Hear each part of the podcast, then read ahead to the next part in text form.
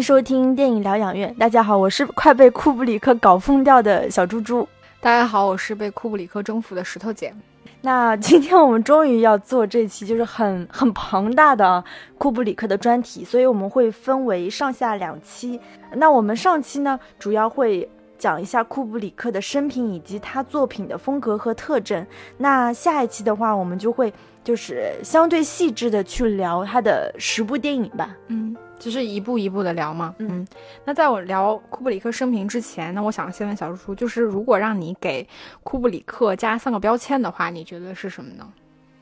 呃，我觉得是疯狂、极端，还有控制狂。就是疯狂，就是因为他电影当中的很多人物都很疯嘛。那极端的话，我们也能看出他处理的题材啊，包括感情都很极端。控制狂的话，这应该是呃圈内圈外都知道的，就是库布里克在生活工作当中都是一个极度的控制狂。如果你选出三个标签是什么？如果是我的话，我会觉得他是细节控，然后艰涩跟宏大。我觉得库布里克就是那种用细节撬动一切的导演。然后艰涩的话，我觉得是他电影一贯的一个风格吧。最重要的，然后第三个宏大的话，我觉得他的电影的主题其实说到底都非常的宏大。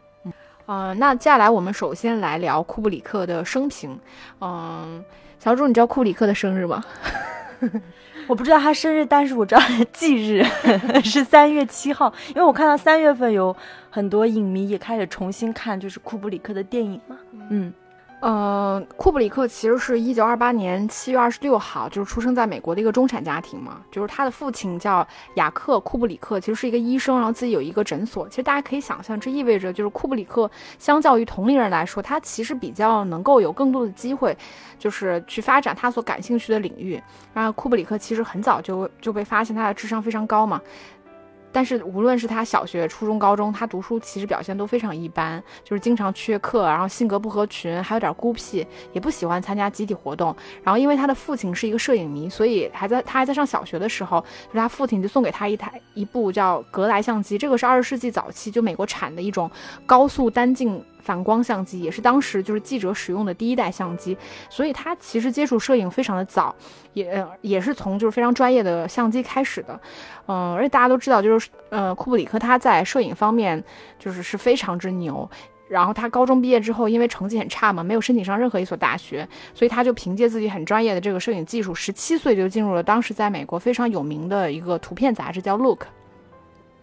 然后在那里当了四年的摄影记者，后来他也是受他的朋友叫亚历山大辛格，这个也是一位导演，就拍电嗯嗯电影和电视剧的一位导演。然后他的影响，然后也开始尝试自己拍电影，然后先后拍摄了短片《赛权之日》和《飞翔的牧师》。也是在拍完《飞翔的牧师》之后，然后库布里克决定从《Look》杂志辞职，全职投入电影制作。那在《飞翔的牧师》之后呢，库布里克受一个一家叫海员国际联盟的委托，拍摄了一个。就是差不多三十分钟长的一个纪录片，叫《海员们》，这也是库布里克的第一部彩色片。其实，在四五十年代的美国呢，当时基本上不太有关于电影的正规教育，或者是比较成系统的理论书籍。毕竟那个时候电影也才出现半个多世纪嘛。而当时的年轻人，就是大家想要就是进入电影行业有一些发展的话，基本上都会去好莱坞谋求机会。但是我们的大导演库布里克完全不是这么想的。他当时呢，就是从他的父亲，然后朋友，主要是他有一个很有钱的舅舅那里筹了一万美金，然后准备开始拍摄自己的第一部长片，叫《恐惧与欲望》，原名叫《陷阱》。然后当时因为没钱嘛，所以库布里克基本上就是拍电影的时候一个人承包了，就是在。剧组的各种工作，因为当时剧组一共也才十三个人。然后这个电影呢，其实算是一部艺术片吧。然后最后严重超支，基本也没赚钱。嗯，这个这个电影也是库布里克不想承认的电影们系列的第一部作品。然后也是受这部电影的启发吧，库布里克开始有意识的重视电影的商业性。我觉得这个也是为什么，就是明明库布里克的电影就是很艰涩，有的时候篇幅也很长，两三个小时的片长，但是观众看起来却不会觉得难以接受。那在这部电影之后呢，库布里克其实拍摄了他不想承认的作品之二，叫《杀手之吻》。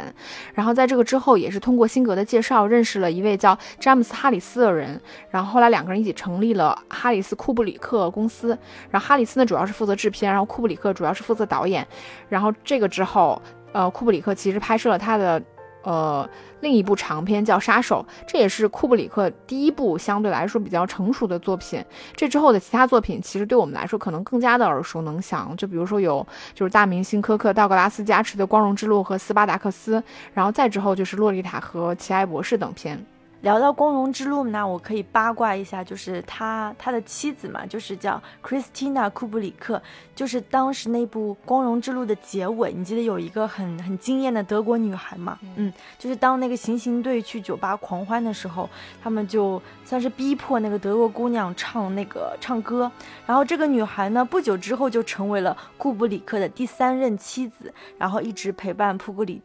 然后一直陪伴库布里克，直到就是生命的尽头。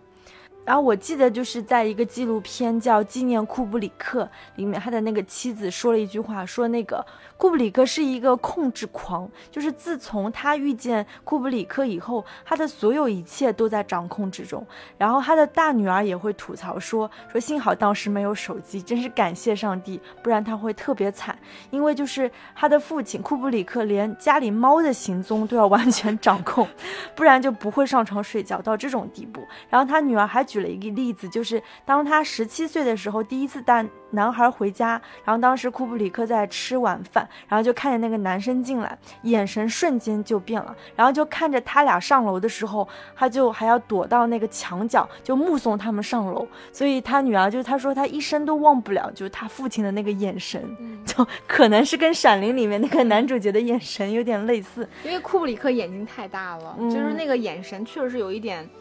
有点逼仄感的，嗯嗯，所以石头姐，你能想象，就是如果一个控制狂是你的父亲，或者是你的丈夫，你的生活 该有多难熬？哎呀，太可怕了，实在是，嗯。然后这种这种控制狂的行为，就自然肯定会在电影创作中表现得更为夸张，因为他经常会要求一个演员，就是同一个镜头要拍几十条。比如说那个发条城的那个男主角嘛，叫马尔科姆·麦克道尔，他会吐槽说，有一个镜头他已经拍了五十条了，然后麦克道尔就说，那能否在喊五十一条的时候，你改成喊成这是 one A。他因为他会觉得，就是作为演员，他的挫败感很强嘛。但是库布里克拒绝了，他说不行，五十一条就是五十一条，嗯。你说到他的控制欲嘛，就是因为其实库布里克他拍电影基本上是属于自学成成才嘛。虽然说他肯定受了一些，比如像爱森斯坦、奥逊威尔斯等人的影响，但是他是自己在剧组里面什么事情都亲力亲为培养起来的，所以他对电影的控制欲会这么的强。但是同样，他对拍电影这件事情也是非常有耐心的。就是你你聊到说他在片场里面要求大家一遍一遍的拍戏，我之前也看到过一个，就是你知道就是。跟库布里克合作过的人都觉得库布里克这人挺一言难尽的，就是我可能拍过他的戏了，然后你回头再来找我拍戏，我都会很慌张的拒绝。为什么呢？就是因为也是一样的，就是在那个纪录片叫《我曾侍候过库布里克》里面，就是那个主角是他的助手，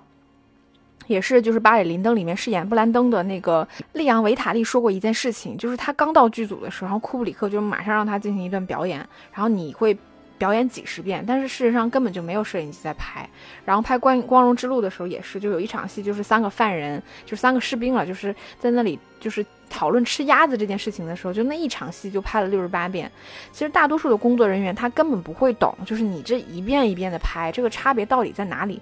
因为他其实根本不是期望就是演员通过每一遍给你不同的表演，他他想的根本不是这样的。嗯，包括他对那个工作人员的控制也是非常强。我们都知道，好莱坞的片场就是大家是各司其职的嘛。就哪怕你是导演，就是你你也只能跟就是摄影导演去表达你的想法，就是具体怎么拍是人家有人家的考量。但库布里克不是这样，他就是面对无论多么大咖位、多么资深的摄影师，都是直接正面刚，就是要么你就听我的，要么你就走。而他的他那个最气人的是他的说这些话的时候，他语气永远很平静。就是如果你要是歇斯底里，你要认真，你就输了的那种。他拍那。有光荣之路的时候，其实才二十八岁嘛，也就是一个初出茅庐的青年导演。但是他当时就有那种能力，让当时已经很牛掰的一个老演员叫阿道夫·门吉欧，啊，就是演其中一个将军的那个演员，就一遍一遍重复的去拍同一个镜头。而我们都知道，就是让一个新导演去控制很资深的演员是非常难的一件事情。就人家凭什么听你的？你有什么经验呀？你算哪根葱啊？但是库布里克就可以。就让你不得不在他的片场听他的，然后受他的折磨。所以，尽管大家就是在库布里克的片场待完了之后，都会说：“哎呀，库布里克真的好牛，好厉害啊！就是能跟这样大导演合作，真的好荣幸啊。”但是你让他们重新再去，他们都不太敢。所以前面我们聊了这么多，就是库布里克到底是个什么样的人呢？从我们目前看到的资料，就是无论是他从小长大的这种什么邻里乡亲啊。或者是日后的这种业内同僚，我们都能拼凑出来这样一个人物形象，就是他非常的聪明，就是对自己感兴趣的事情是非常非常专注的，当然对他不感兴趣的事情几乎就是漠不关心。然后他同时也是一个非常自信、很坚定、控制欲很强，就目标性也很强的人。但是他同时并不是一个非常暴躁的人，相反，就是他在跟人沟通的时候，他的情绪永远很稳定，就喜形从来不。嗯，从来不喜形于色的那种，就是同时他也会用很多技巧去说服别人。然后我们也都知道，库布里克也是一个非常离群所居的人，很注重私生活保密。所以外界都觉得这个大导演非常的神秘嘛。那库布里克他自己就是喜欢的东西，比如说像摄影、象棋、飞行、看书，然后他之前还在摇滚乐队里面当过鼓手。这些兴趣和爱好之后，其实是很明显的影响了库布里克的拍片和处事风格的。比如他的镜头有一些就是印象比较深的，像那个呃《光荣之路》里面那个镜头，就是军事法庭那个，那个明显就像是棋盘一样，然后让演员在其中像棋子一样的那种。这种我觉得完全就是他自己最最最喜欢的东西，对，因为刚刚石头姐也说到，就是，呃，库布里克真的是离群所居嘛，就是因为我们看出他是一个心气很高的导演啊。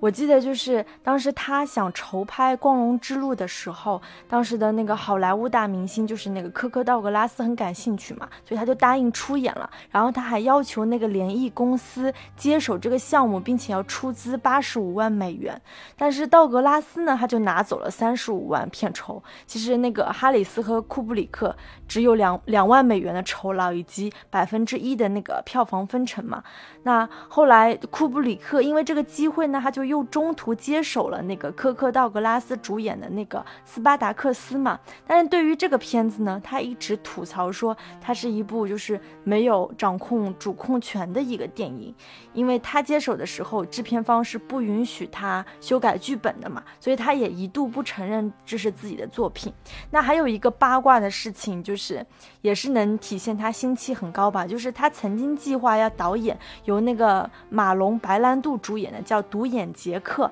然后呢？因为这个，他还写了半年的剧本。但就是我们知道，天才导演跟天才演员就很容易闹崩。果然，他们俩就闹崩了。最后也是白兰度自己导演了这部电影。然后也因为这件事，就是库布里克算是彻底跟那大制片厂闹翻了。然后六十年代后呢，库布里克其实就搬到那个英国去住了嘛。我听说他们的那个别墅有二十多个房间，其中有十五个房间都用来做什么剪辑室啊、录音室啊之类的。所以他真的可以完全。足不出户，在家里完成所有的工作，所以就是说库布里克离群所居这件事情，我觉得其中一部分的原因可能也是因为，就是当你自己过小日子的时候，其实你有能力控制你身边所有的一切。就当你如果一直在大众面前的话，很多很多事情可能就是不可控的。嗯，我觉得他确实到了一定程度。控制欲超强，然后呃，刚刚说到就是他的兴趣爱好嘛，其实我们都知道他特别喜爱阅读，他几乎所有的作品都是改编自文学作品的，而且他有句话就是声称花钱买版权，把他喜欢的书改编成电影，因为他通常就是，因为他经常为了寻找一个就是适合拍摄的题材，会读好多好多的书。然后一直到他找到就是他觉得合适的题材，比如说那个《发条城》就改编自同名小说，英国小说家安东尼·伯吉斯的。然后《闪灵》呢是改编自就是史蒂芬金的同名小说，也是从一大堆恐怖小说当中找出来的。《全金属外壳》呢是改编自古斯塔夫·哈斯福特的叫《短期服役》。就是讲那个六八年越战的时候的故事，然后呢，呃，那个他的遗作吧，就是最后一部作品《大开眼界》，也是改编自呃奥地利小说家阿图尔·施尼茨勒的梦幻的故事。还有就是很有名的《洛丽塔》，它是纳博科夫的小说，当时也是呃库布库布里克请纳博科夫把这个小说帮他改编成电影剧本，结果呢。纳博科夫先是写了一个四百多页的初稿，后来库布里克嫌太长，他又写了一个短的版本，之后最终也只是用了这个百分之二十的内容。所以说，库布里克真的是一个对他自己作品需要掌握绝对主控权的一个导演。嗯，对，所以他这样一个阅读量超级大的导演。就是肯定是很博学的嘛，因为呃有一次那个花花公子的一个记者采访库布里克，他准备了三十二个问题，结果库布里克回答的答案应该整理下来是有超过两万多万字，就是他是懂得各行各业的专业术语，什么宇宙进化他也懂，星际旅行也懂，包括什么麦克卢汉那种信息及媒介这些传播学的知识他也懂，所以说如果记者。就现在的记者，如果再能碰到像库布里这样的一个导演的话，我觉得压力真的是非常大。嗯，因为根本跟不上思路，就不知道他在说什么。嗯嗯，我我之前也看到过有人就是形容库布里克，就说他虽然不是知识分子，但是他非常的博学。嗯，所以库布里克一生其实只拍过十三部长片电影，这个数量可以说非常之少，而他电影就是。就是篇幅都很长嘛，像《斯巴达克斯》啊，《洛丽塔》二零零一，就是基本上都是两个小时开，两个半小时开外的电影。就是当你去看他的电影，如果你在注意他电影里面的细节，你就真的能感受到他就是那种为了拍片在燃烧自己的导演。就是你不停的逼自己，不停的掏空自己，就毫无保留的为了制作电影去奉献。然后小猪猪之前也提到过嘛，库布里克其实是在一九九九年三月七号去世的，当时是七十一岁。然后跟大家说一件，就是我觉得还挺搞笑的事情，就是尽管我们觉得库布里克的电影是有一些晦涩难懂，但其实他还是一个相当注意商业性的导演，就是他电影的可看性，我觉得还是很强的。然后他曾经凭借就是《奇爱博士》《发条城》《巴里林登》《全金属外壳》四度提名奥斯卡。哦，小猪猪说还有一个巴斯呃那个。啊，还有一个那个小叔说那个斯巴达克斯，对吧？然后他其中只有那个斯巴达克斯应该是拿到了一个彩色片最佳摄影和最佳男配角，然后。呃，他承认的电影吧，就是其实也只有二零零一拿了一个最佳视觉效果奖。我觉得这个足见就是奥斯卡这个奖项是一个多么滞后、保守，就是欠缺艺术鉴赏力的这么一个奖项。我觉得这个奖项唯一的可取之处，其实也就是它它的商业价值。所以就是大家真的没必要太受奥斯卡的影响，就觉得拿奖的就是好电影。我是我觉得事实上就是拿奖的大多数都是应试作文写的好的电影而已。所以就是。库布里克他自己，他都会更喜欢欧洲，因为他觉得在欧洲就是他的这个影迷群体更广泛，因为他不觉得美国人特别喜欢他的电影。嗯，那证明全世界都喜欢库布里克的电影。嗯，那就是聊完了库布里克就是生平的一些事情，接下来我们来聊第二部分，就是我们来讲一讲就是库布里克他作品的一些风格和特征。第一个，我觉得是在主题方面吧，就他的电影议题其实。非常明显的都是一些很男性化的主题，比如说战争啊、科技啊、政治，包括他所有电影的主角都是男性。他电影就是开开始拍长片开始吧，基本上都是围绕战争主题的。而他的电影，比如说《光荣之路》《奇爱博士》《全金属外壳》，也都是很标准的战争题材的电影。当然，他拍战争题材的角度，我觉得又是很多变的，比如说涉及到恐吓啊，然后战争的无意义啊，人心易变。但说到底，都是在揭示就是人类的残酷、冷漠的本性。哦，所以我觉得他他的电影看得出来，就是有比较明显的这个存在主义的倾向。第二个的话，我觉得他电影的类型还是非常多变的。你像他以十三部。长篇就能够成为影史传奇，我觉得这跟他就是拍片类型多变有很大的关系。就是他的电影不止类型多，比如说战争、爱情、恐怖、科幻、情色、惊悚等等，他拍每一部电影时所展现出来的那种成熟以及多变的想象力，我觉得是最让人折服的。比如他拍每一部电影的时候，他可能也是第一次拍这种类型，但是他却能够让整个风格是独树一帜、自成一派的。就我我觉得他当然电影他的电影不是真的完全全是完美的，有的时候比如说可能剧本啊。故事或者演员表演上，我觉得是有瑕疵的。但是他大多数的电影，就是你从导演的层面上去看的时候，你几乎看不到库布里克有任何的瑕疵可言。就他能够以一己之力让整部电影浑然天成，就无论是在摄影、声音、画面、场面调度、灯光、色彩等等各个方面，我觉得他都能控制的这么好。呃，那个小猪猪，我觉得有件事情非常呃怪啊，就是库布里克真的是一位非常男性化、非常硬核的导演，但是女生也就是很喜欢看他的电影，你觉得为什么呢？我自己觉得，因为他电影当中，就比如说他喜欢描绘人性的一些终极的什么欲望啊、恐惧，他这些东西其实是跟性别没有关系的，所以我觉得应该是也很受很多，呃，女性影迷的欢迎吧。嗯，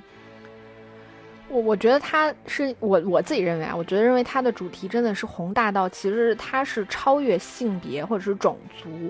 这个我们通常会去看待事物的一个角度，在这个之上的话，我觉得女所以女性可能受受这种主题的共鸣性也会更强，嗯。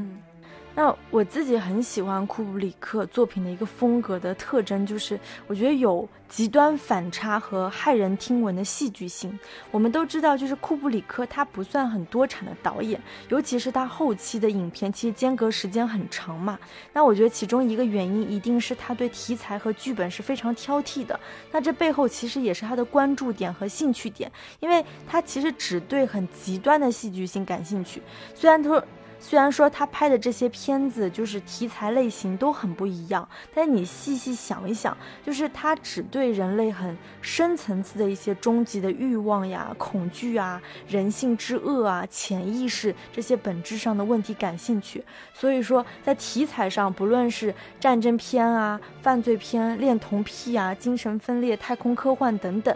其实他。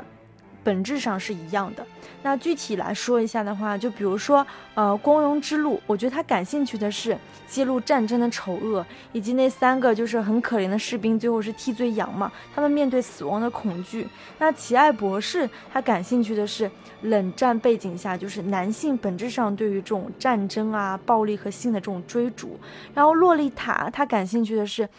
中年男性的性压抑吧，那种恋童癖，因为像洛丽塔这样年轻美好的就是小女孩，她也是一种理想主义的化身吧。然后最后就是这个中年男人，因为对这种这种东西的追求，导致毁灭的一个过程。然后二零零一太空漫游，他感兴趣的其实是人类的起源啊、进化这些。很很宏大的主题，然后发条城就是在极端的善和恶之间，我觉得他感兴趣的应该是人类是否能按照自己的意志来选择自己的行为。所以我们可以看到，他这些电影想表达都是有非常激烈的冲突和鸿沟的，然后呈现出来的东西又是很很直接的，然后令人感到就是骇人听闻的。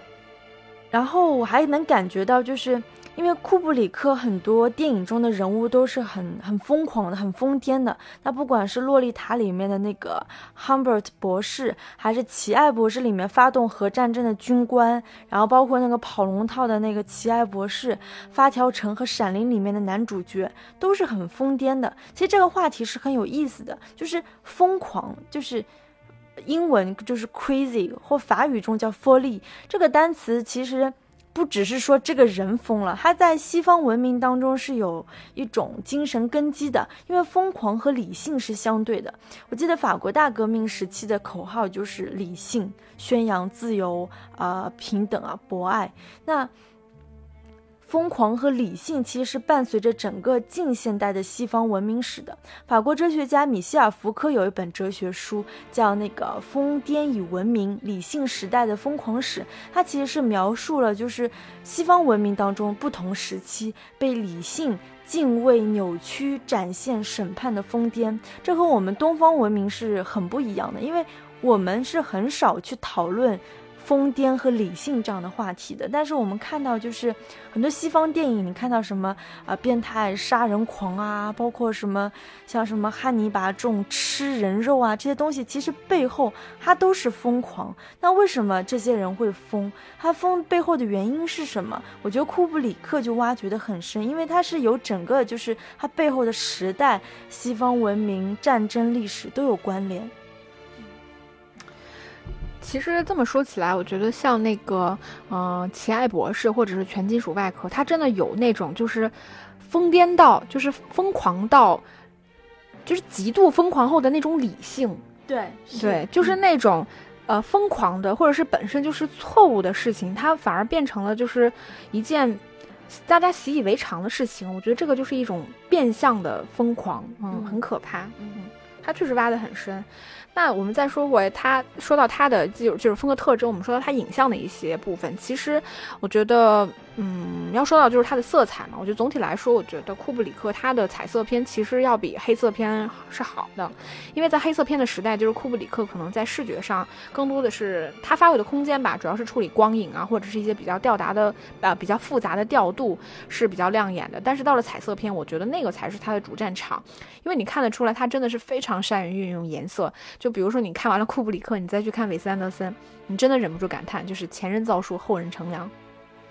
哪怕就是我们现在再去看一九六八年的二零零一，你也会发现它用色之高级，就是丝毫没有廉价或者过时的感觉。我们知道，就是大大量色块的使用，其实是会使画面看起来非常的满，甚至是有逼仄的感觉。但是库布里克的电影就完全不会这样，他一边用大量饱满鲜艳的颜色，同时它的内景戏还能够非常的开阔。这个很大程度上归功于他确实喜欢比较开阔的场地。另一方面是他他的他的布景和场面调度足够的复杂，然后通过这种手法呢，也能够给空间制造出一种延展的感觉。那猪猪，你对库布里克的哪部电影里面的色彩运用会有比较深刻的印象吗？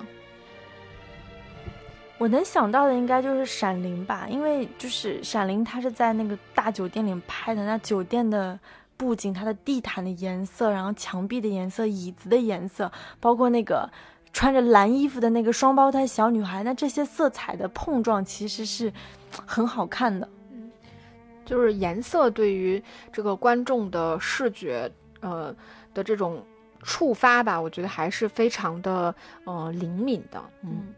然后还有就是我注意到就是它的窥淫癖和视觉化的电影语言，因为刚刚石头姐介绍库布里克生平的时候有说到就是。他的窥视欲应该是从他小时候玩照相机就开始了嘛。然后我看过他几组摄影作品，就是拍的纽约地铁里面的，呃，生活爱情，就完全就像是偷。偷拍狂的那种作品，好像伟大的导演都应该是天生的偷窥狂，对其他的人和事物应该天生骨子里就要有这种窥探欲望，才能拍摄出优秀的作品。这是我的个人观点。就像我们以前说的，就是希区柯克也是一个 就是窥淫癖的人嘛。我觉得这不是很负面的东西，我觉得相对于电影创作者，他应该是一个正面的东西。其实你这么说起来，我就觉得好像就是那个《全金属外壳》里面有说到，就是大家这些士兵要把枪当成你的爱人一样，就是你要怎么样去保护它，怎么样跟它融为一体。我觉得可能对于像库布里克这样的导演来说，其实摄影机对他们来说也是这样一种东西，嗯，也是他们的武器，也是他们就是不可离身的去观察、去攻击、去表达别人的东西，嗯。那其实就是窥视、镜子、欲望、认知这些东西本来就是连在一起的。那人们喜欢窥视的东西本来就是更更隐藏的东西，所以用画面和空间呈现窥视欲才可以得到更大程度的满足。所以我觉得库布里克的电影也因此会更加的影像化，因为他追求这种很纯很纯粹的视觉化。他能做到在保持故事性的同时，尽可能的多用视觉性来诠释，所以他呃喜欢用广角镜头，因为他喜欢那种纵深感，就是他想要尽可能的去呈现背景画面里的东西。那我就还是拿《闪灵》来举个例子吧，就是镜头和人物之间的距离，然后距离的改变，包括推拉镜头的节奏，就很像一个很可怕的偷窥狂，在他看着你。然后我我记得，就比如说杰克在那个酒店的中央大厅里面打字机打字，然后有的镜头就是从他的背后拉近，有的镜头是从高一层的那个楼梯往下俯瞰的时候拉近，然后这些具体的一些镜头，我们可以在下一期就是呃分析《闪灵》的时候再讲一讲，嗯。然后库布里克他其实对打光也是非常讲究的，就听说他的镜头只要稍微移动，他就要全部重新打光，通常都会把演员支开，然后自己亲自打光，一直到满意为止。有的时候为了重新布光，他也会让演员直接下班，明天再来。然后。还有听说，就是有的时候他是为演员打光的时候，他是坚决不用替身的，因为他觉得就是如果给替身打光，那就不是演员本身，所以演员也会为了配合打光，在现场待很久很久，就也算是折磨演员的一种方式吧。然后库布里克的用光其实跟好莱坞经典的这个三点布光是很不一样的。通常在好莱坞经典的电影当中，你看那个男女主角都好像沉浸在一种很很美好、很神圣的那种光晕当中。那这就是好莱坞的三点布光。那具体什么叫三点布光呢？就是说面对一个拍摄物体，通常会有三个不同的光源。主光源一般是被放在被摄物体的四十五度角的那个位置，它会直接影响到画面的色温和亮度。然后第二个就是辅助光，它一般是放在那个镜头轴旁，它是用来修补、减低或者是去除。主光造成的阴影，那第三个就是所谓的轮廓光，就是逆光效果。它主要是为了分离，就是这个被摄的对象和背景之间的关系，那使得这个画面更加丰富。库布里克好像就是很很喜欢研究这个灯光，他为了追求这种极致的效果，他喜欢用那个模型来搭建场景，然后就造很多小人偶，把那个人偶放在他搭建的这个模型里，然后拿着手电筒和照相机来研究。从各种角度来研究这个灯光和镜头，那他研究灯光就不仅仅是这个光源，比如说像那个发条城里面，它镜子旁边的那种化妆镜旁边那种侧灯，然后包括像那个巴黎灵灯里面的蜡烛，对吧？像这些东西，就是就你能想象到的那种发光体，它其实都有在研究。然后对于阴影的运用，就是。在洛丽塔当中，其实你可以看到它是比较平面化的布光，阴影是很少的。有人说，就是在洛丽塔里面，库布里克追求的是那个什么变态的零阴影效果，因为洛丽塔的形象其实。就因为他零阴影嘛，所以他是一个很纯粹的人物，他去掉了很特意美化和神圣的东西，相反就是这种欲望，我觉得会显得更加赤裸裸。还有就是那个全逆光，就是发条城里面那个四个小混混在那个天桥底下对一个老人施暴的那些场景，然后最后再聊，然后再聊一下音乐吧，就是。我们知道每个导演他对于配乐都有不同的创作方式嘛，有些是边拍摄边让配乐师创作，有些是影片全部拍完再让配乐师创作。那我听说库布里克在剪辑的时候是必须要听音乐的，他主观上并非是想要把音乐加入叙事，而是说找到合适的音乐去配合，达到一种就是身临其境的效果。最突出的例子，我觉得就是《二零零一太空漫游》那个圆舞曲嘛，因为他觉得太空中的一切事物都是运动的。是这种环形的，所以恰好圆舞曲能达到一种平衡。那说到音乐这个部分，就是一九五七年的《光荣之路》，其实是库布里克最后一部，就是仅用了一位作，就是作曲人谱曲，叫杰拉德·弗雷弗雷德福的一个人，是他之前电影的一个作曲人，并且就是这个也是唯一最后一部吧，没有使用就是已有音乐成品的一个影电影。但是其他之后的电影的主题曲，我觉得其实都给我们留下了非常深刻的印象，比如说《二零零一》《发条城》《闪灵》《大开眼界》，甚至之后的。别人拍的电影也会经常用到这些音乐，我觉得其中很重要的一部分原因，就是因为库布里克确实真的很懂音乐，他要的那种配乐其实是更加宏大的那种交响乐，就是风格也非常独特，你能够用音乐就是清晰的唤醒就是这个电影它的风格和情绪，因此就是此外吧，就是在音效方面，我觉得库布里克确实也是牛的，就是不要不要的。我印象比较深的就是《闪灵》里面有一个镜头，就是当时那个小孩丹尼。骑着那个儿童车在那个酒店里面，因为酒店很多地方是铺地毯的，所以当他那个儿童车划过那个地毯跟地板的时候，会制造出不同的声音效果。嗯，这个就是那种你知道那种节奏感，以及就是会给整个整个这种恐怖片制造的这种这种很紧张的氛围。然后包括那一个镜头，除了声音之外，它又承担的是整个空间上的一个延展。我觉得就被那就那一个镜头，我觉得我就已经被库布里克征服了。就是你看得。出来，这是一个多么懂电影的导演。然后还有的话，我觉得也比较明显的就是库布里克，他其实是一个非常喜欢拍演员的导演。但是他跟我我想象中那种就是比较会比较爱拍演员的导演不一样。比如说我想象的话，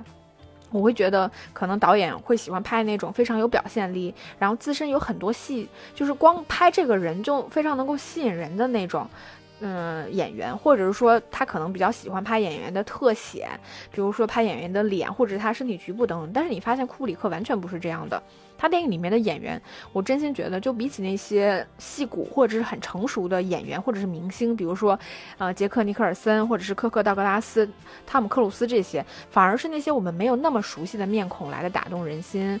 比如《全金属外科》里面饰演那个傻瓜比尔的演员叫文森特多诺费奥。啊，包括就是《发条城》里面饰演 Alex 的那个演员叫马尔科姆·麦克道维尔，就为什么呢？我觉得其实跟我们前面聊过的，就是库布里克折磨演员的方法其实是有关系的。就他其实并不是真的要求演员有多会演，或者是有多有戏。而是希望通过不断不断的重复，让演员融入他的电影，成为其中的一部分。所以他拍演员并不拘泥于就是特别的那种拍法，比如他什么特写、大特写、近景、全景，然后包括各种角度的镜头都有。他给你展示的就是这个角色本身，就是当他融入了人物和故事之后，他所呈现出来的那种状态。比如说他可能是癫狂的，可能是变态的，可能是冷静的，但那个状态本身就是电影的一部分。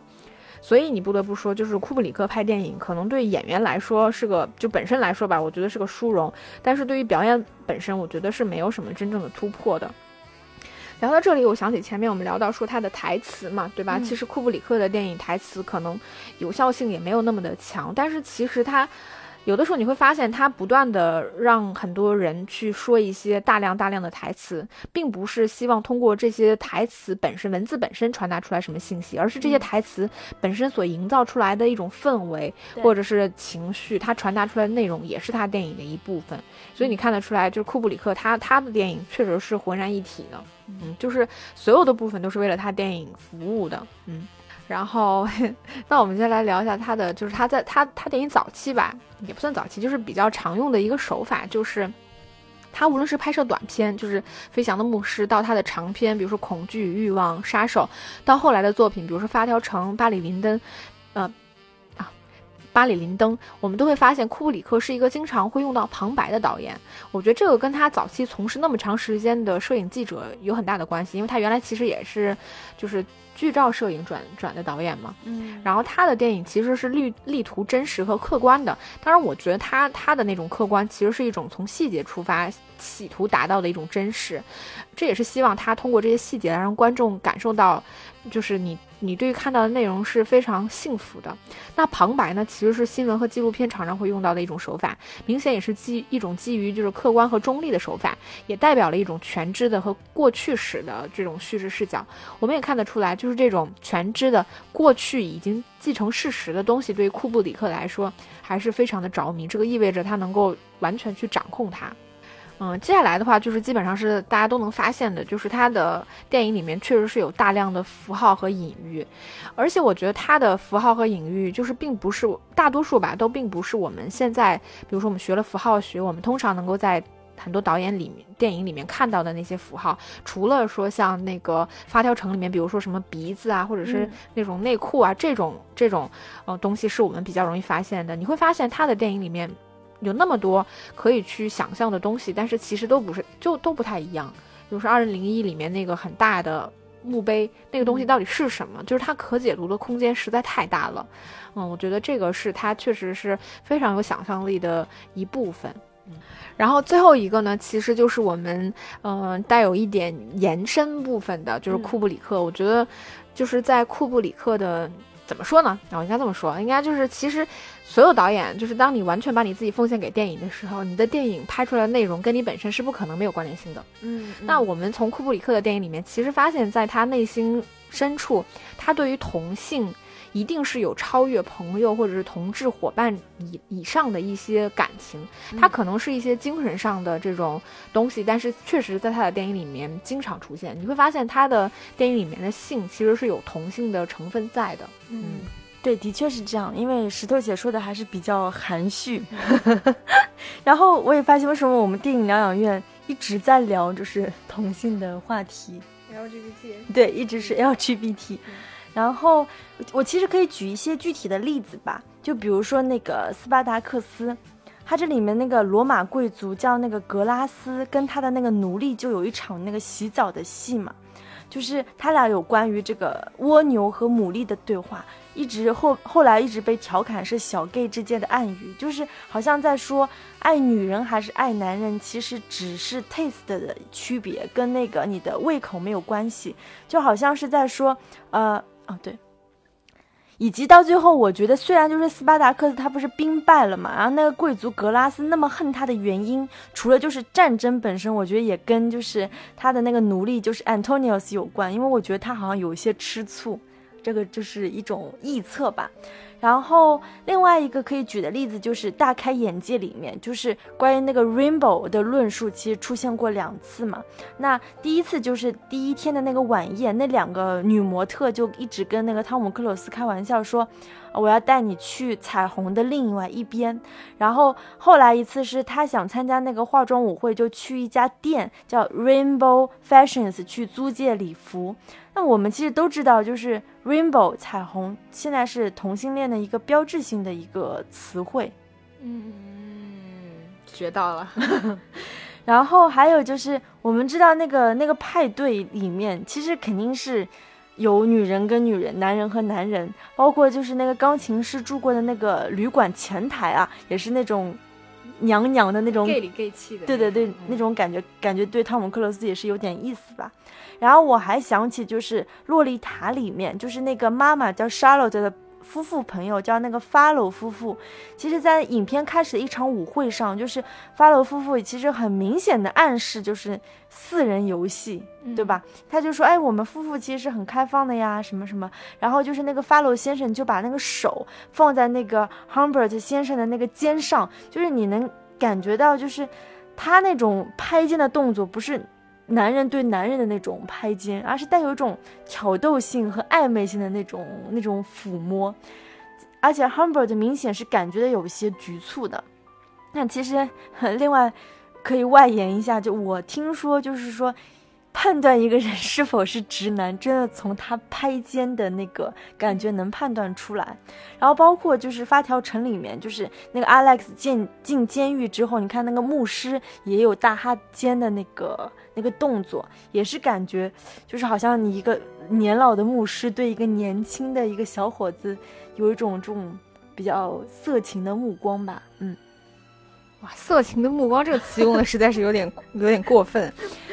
就。你说到那个发条城里面其实有嘛？他就讲到大概就是男性的监狱其实就是同性恋的天堂，就是放那种科教片什么的，旁边也会有一些就是那种罪犯什么的不怀好意的看着他。嗯，然后像全金属外壳里面也会有，就是那个你要让你的士兵跪在你的胯前。其实我觉得好多时候他的这种同性的意味，我觉得是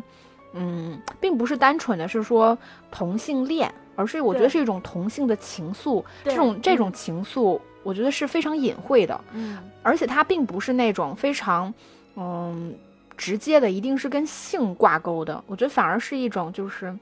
怎么说呢，就是超越了这种单纯的这种两性关系。对，就是你我我是不是一定是同性恋，或者是我一定是异性恋？我觉得不见得。就像说什么每个男人心里可能都住了一个断背山，大概就是这个道理。嗯。